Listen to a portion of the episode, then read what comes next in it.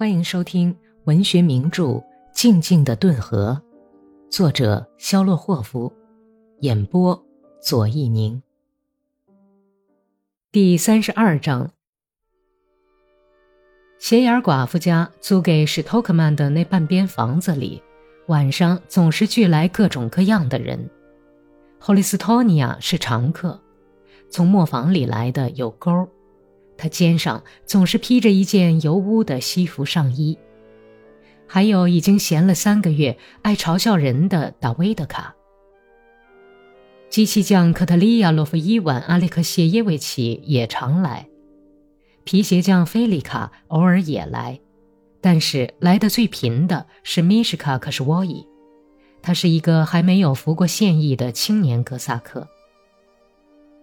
起初大家只是玩玩牌。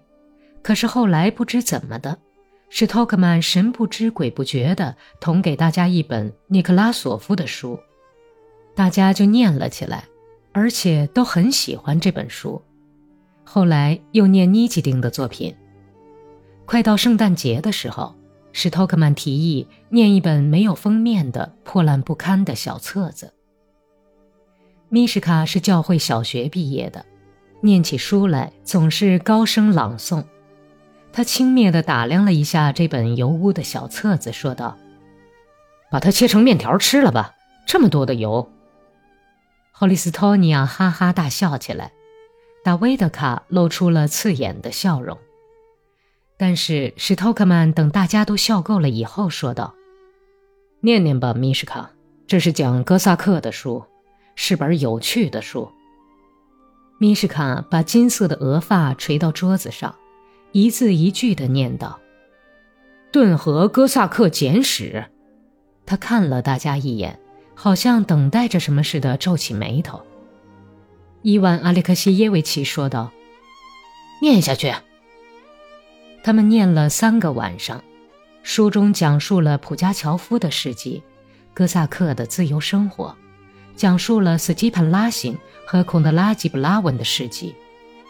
最后，他们念到讲近代的事情。这位不知名的作者用通俗的语言，恶毒地嘲笑了哥萨克的贫困生活，讽刺了各种制度和治理方法，嘲笑了沙皇政府以及作为地雇佣保镖的哥萨克。大家都非常激动，争论了起来。霍利斯托尼亚脑袋靠在天花板的横梁上，嗡嗡直叫。史托克曼坐在门口，叼着带箍的骨头烟嘴儿抽烟，眼睛里藏着笑意。说的对，公道。霍利斯托尼亚喊道：“把哥萨克弄成这种丢人的样子，可不是哥萨克本身的过错。”米什卡困惑地摊开双手，生着一对灰色眼睛的漂亮的脸上刻出了皱纹。他身材短粗。肩膀和屁股一样宽，所以看上去像个四方形的人。砖红色结实的脖子安在像生铁铸的结实的身躯上。奇怪的是，在这样的脖子上却安了一颗小的很不相称的漂亮脑袋。没有光泽的女人似的脸盘，倔强的小嘴，金色卷发遮着的灰色眼睛。机器匠伊万是个高个子的瘦削哥萨克，他争论得最凶。他那瘦骨嶙嶙的躯体里的每一个细胞都渗透滋生着哥萨克的传统。他眨着鼓出的圆眼睛，拼命替哥萨克辩护，猛烈攻击霍利斯托尼亚。你变成一个庄稼佬了，霍利斯特，别争辩了，还有什么可争论的？你身上的血。一桶也只有一滴是哥萨克的血液，你妈一定跟沃罗涅什的鸡蛋贩子睡过觉才生下你来的。你是个傻瓜，哦，傻瓜，兄弟，我是在维护真理。我没有在奥德曼斯集团当过兵。伊万恶毒的嘲笑说：“只有阿德曼斯集团的人才不论大官小官，通通都是傻瓜呢。别的部队里这种人也多得要命。”住嘴，庄稼佬！庄稼佬难道就不是人吗？他们就是庄稼佬，全是树皮做的，树条编的。哦，老兄，我从前在彼得堡服役的时候也见过点世面，曾经有过这么一回事。霍利斯托尼亚说道，把最后的“世”字说得特别重。我们担任守卫皇宫的差事，在宫里宫外站岗巡逻。在宫外是骑马在城墙上巡逻，两个向那边去，两个往这边去。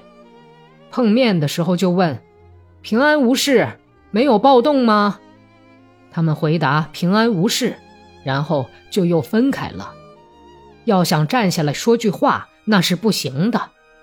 人也是经过挑选的，派两个人去宫门口站岗，两个人的长相都要一样。如果头发是黑的，那就要一对黑头发；如果是白头发的，就要一对白头发的。不仅仅是头发，就是模样也要相像。有一回，就为了这条愚蠢的规定。叫理发匠把我的胡子都染了。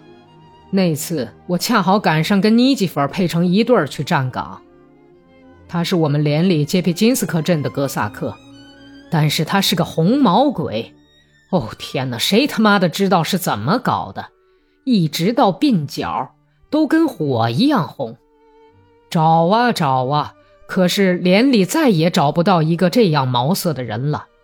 于是连长巴尔金就命令我说：“到理发室去，马上把你的胡须全都染了。”我就去了。哦，给我染了。等我对着镜子一照，心都凉了半截儿，像火焰一样，简直像着了火似的。天哪！而且还烧个不停。我把胡子抓在手里，仿佛连手指头都烧疼了。真的。喂，霍利斯坦，你扯到哪儿去了？我们开头说的是什么呀？伊万打断了他的话，说的是人的事儿啊，就是说的这个呀。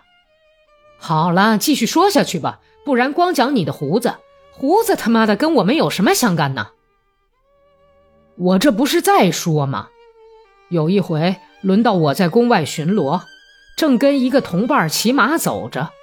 突然，从街角处涌出来一群大学生，黑压压的一大片。他们一看见我们就高呼“啊哈”，接着又呼了一次“啊哈”。我们还没弄明白是怎么回事呢，他们已经把我俩包围了。一个学生说：“哥萨克，你们这是干什么去啊？”我说：“我们在巡逻，你快给我松开马缰绳，别乱抓。”我用手握住马刀柄，可是他却说：“老乡，你不要乱怀疑嘛！我本人就是卡明斯克镇的人，我是在这儿上大学念书的。”他还说了些别的话，于是我们就策马往前走了。这时候，一个大鼻子的学生从钱包里掏出一张十卢布的钞票来，跟我们说：“哥萨克，为了先父的在天之灵，拿去喝杯酒吧。”他给了我们十卢布，并从皮包里掏出一张相片。他说：“这就是先父的相片，拿去做个纪念吧。”我们就接过来了。不好意思，不接呀。大学生们就走了，又高呼着：“啊哈！”他们就这样喊着向涅夫斯基大街走去。连长带着一排人从宫后门赶到我们这儿来，他跑到我跟前问道。什么事儿啊？于是我就报告说，一群大学生拦住了我们，并且说起话来。我们本想照军规用刀砍他们，可是后来他们放开了我们，于是我们就继续巡逻。后来我们换了班，就对司务长说：“哎，罗吉奇，我们挣了十个卢布，但要为这位老人家的在天之灵祝福，必须把这笔钱喝掉。”并且把相片拿出来给他看。晚上，司务长拿来不少的沃特嘎，我们大喝了两天两夜。可是后来发现我们上当了，这个大学生真他妈的混蛋！原来给我们的并不是他爸爸的相片，而是德国的一个造反头头的相片。我可不能没有良心，我把它挂在床头上做个纪念。我看相片上的大白胡子很正经，像个商人，可是被连长看见了。他问我这相片我是从什么地方弄来的，还骂我没出息。我就如此这般的说了一遍，他就开口骂起来了，还打我耳刮子。他问我说：“你知道吗？这是他们的首领卡尔拉。”我我可能把他的名字忘掉了。哎，那家伙叫什么来着？让我想想。卡尔马克思，史托克曼笑着提示说：“哎，对对对，就是他，卡尔马克思。”霍利斯托尼亚高兴地叫道：“要知道，他这样惩罚我是完全正确的，因为有时候皇太子阿列克谢常带一帮侍从跑到我们警卫室来，他们说不定会看到的呀，那不就糟了吗？”你总是夸庄稼佬，可是你看他们把你捉弄成什么样子了？伊万阿列克谢耶维奇嘲笑说：“可是我们也喝了十卢布的酒啊，虽然是为了这个大胡子卡尔喝的，可是酒确实是喝了呀。为他喝是应该的。”史托克曼笑了，玩弄了一会儿熏黄了的镶着菇的骨头烟嘴，说道。他做过什么好事情啊？米什卡问道。改天再给你们讲，今天太晚了。